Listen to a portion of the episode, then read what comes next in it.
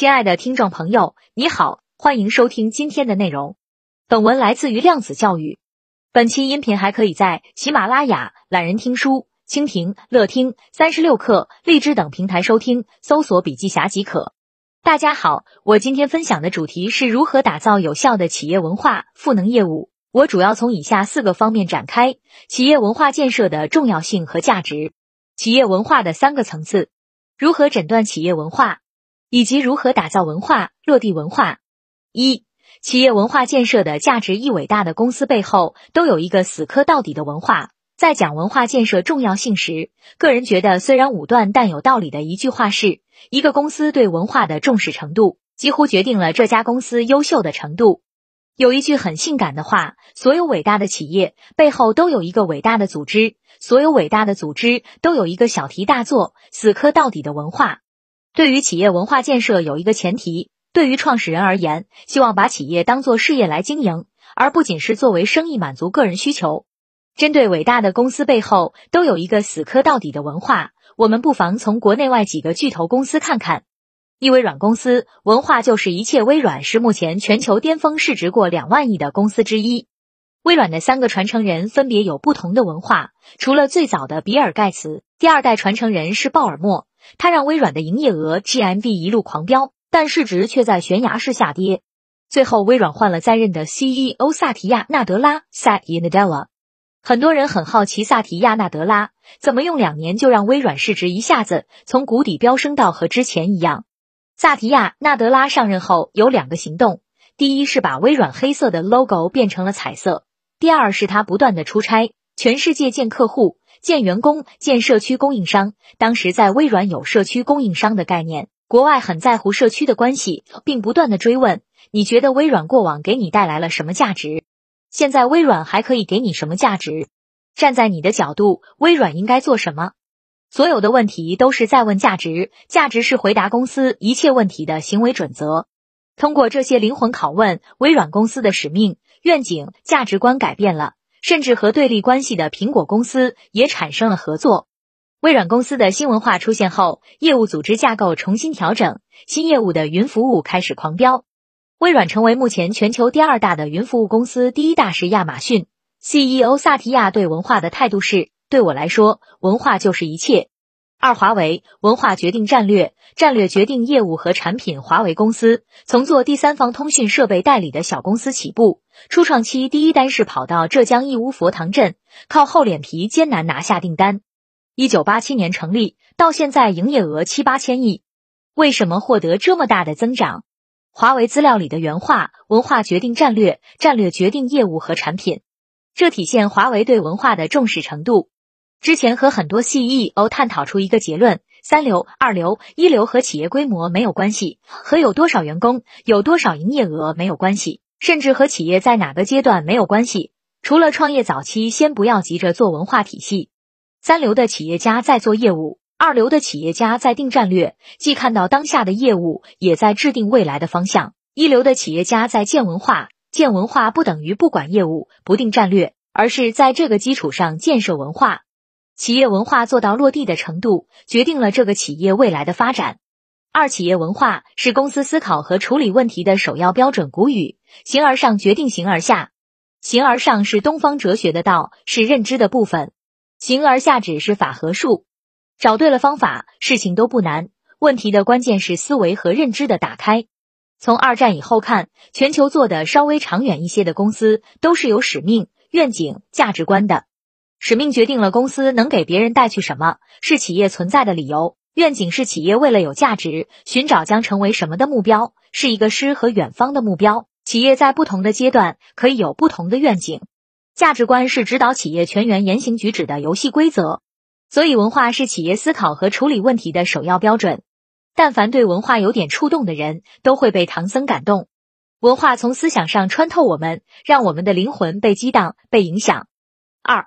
企业文化的三个层次，现在很多企业都有使命、愿景、价值观。以下是企业文化的三个层次：一、外在感知层，外在的感知层是通过企业的外部呈现，企业 logo、徽标、标语、字符、工位等肉眼可见的统一符号，如同直播可以看到外在个人形象、短发，穿着绿色的裙子，戴着黄色的围巾，这是外在的感知层。二、内在行为层文化的层次再深一点是内在行为层。比如听了将近二十几分钟直播后，对某个老师有了感觉，这个人是怎样的，有什么特色等，然后慢慢对他的言行举止有所了解。举个例子，亚马逊公司追求的 Day One 文化，你的创业永远要像第一天一样。亚马逊最高的奖叫门板奖。创业初期时，亚马逊股东们用三个门板拼成办公桌，为了省钱，这也就形成了 Day One 文化。所以，亚马逊今天处于一个 Day One 的价值，这是游戏规则、制度、工作准则。同时，Day One 也意味着艰苦创业。三潜意识层文化在日常生活中是看不见的，只有在突发的情况，突然有事情考验你，需要直觉去做选择时，你表现出来的行为就叫潜意识层。一个人在一个非常态的情况下所做的决定，往往就是潜意识层在发挥作用，体现的是一个人的思想和选择。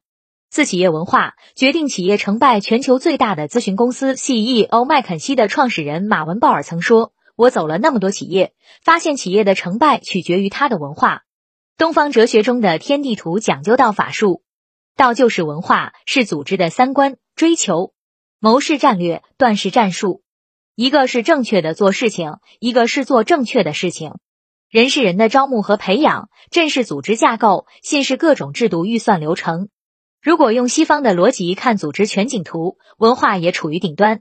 在企业内部，使命、愿景、价值观叫文化体系，中间是战略业务，底层是人才体系。在底层，华为叫基本法，很多其他公司是相应的各种机制。所以说，企业对文化有多重视，决定了这个企业能做多大，能走多久远。三、如何诊断企业文化？不同阶段，企业文化核心不同。所有的企业家都渴望企业文化能够做到潜在意识层，也就是文化的最高层次。但是在不同的生命周期，企业需要不同的文化。初创期要定好生存规则，要构建生存的文化。生存文化阶段不需要文化体系，因为企业要先活下来，让产品找到商业模式，所以企业要定简单的规则。发展期从无序到体系，需要提炼总结。然后做文化落地，形成行为准则，能够落地赋能业务。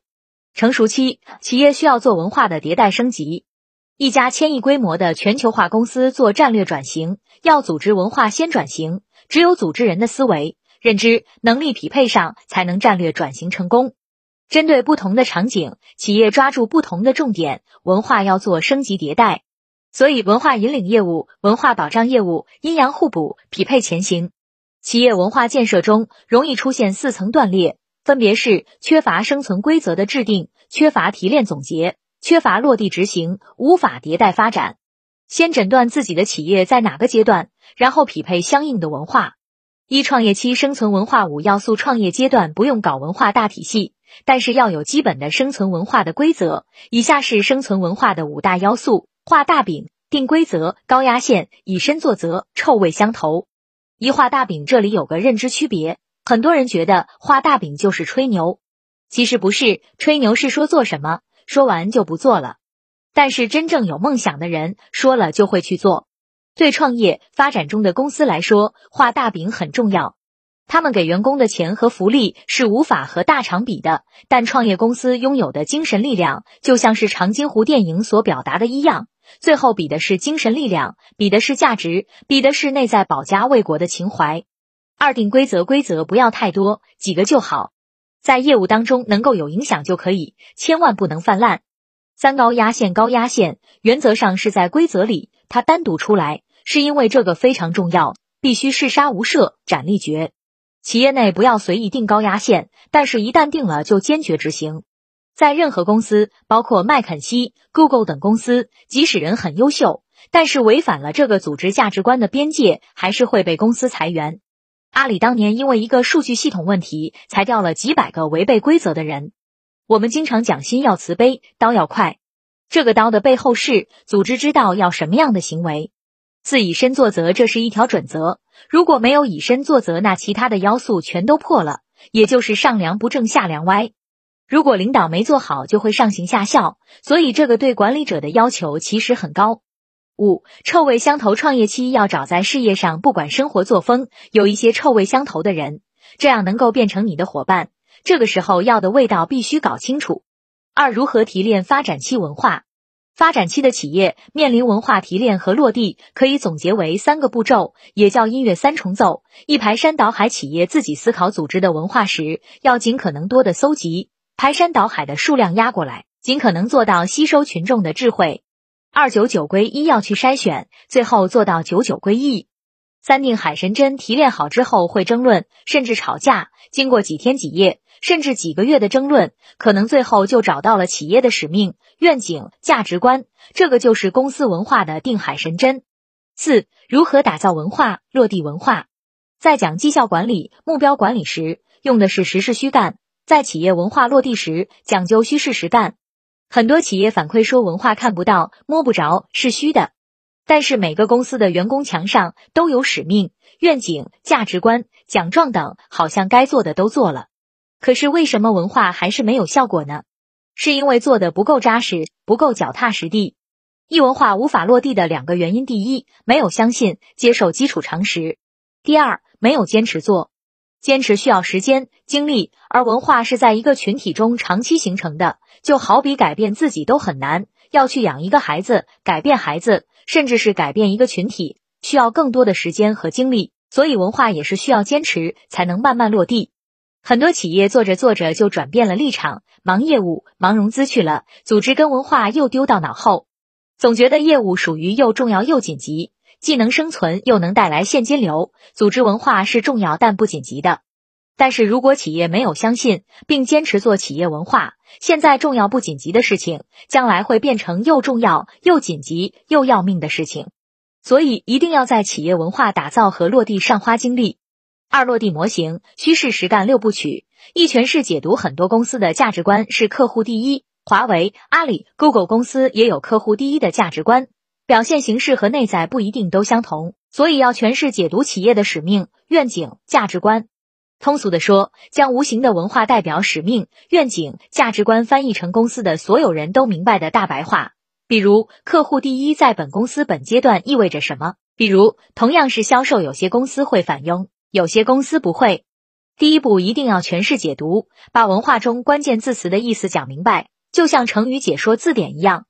二行为准则完成文化的解读后，需要匹配相应的行为准则。不同部门、不同人员解读文化落实到行为准则时，一定要分维度将行为层次全部列出来。打个比方，对阿里销售部来说，落实客户第一的行为准则时，意味着不能拿客户一分钱的回扣和返佣，哪怕一分钱都是触碰高压线的，直接开掉。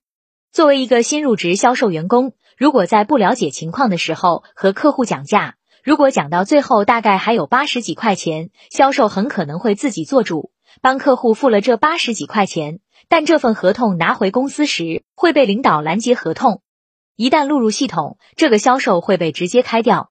此时的销售很可能并没有意识到这是公司行为准则中规定的问题，所以这就需要企业或者管理者很清楚的解读给员工关于制度里面的每一条行为准则。三制度保障知道文化的定义和评判的标准后，在落地时最重要的是制度保障及制度是否清晰。赏罚不分明，制度不清晰，文化会形成虚设。商鞅变法时曾经一诺千金，让人在南门放置高三丈的木头，承诺如果有人从南门背到北门就给十金。有人做到后，商鞅马上给了十金。秦始皇时期法令制度是最严的，贵族犯法与庶民同罪。这在当时的其他国家闻所未闻，这就是制度保障。特别是在做文化落地时，这是背后支持的尚方宝剑。四层层宣导，我走访过很多企业后发现，很多人不知道有这个制度。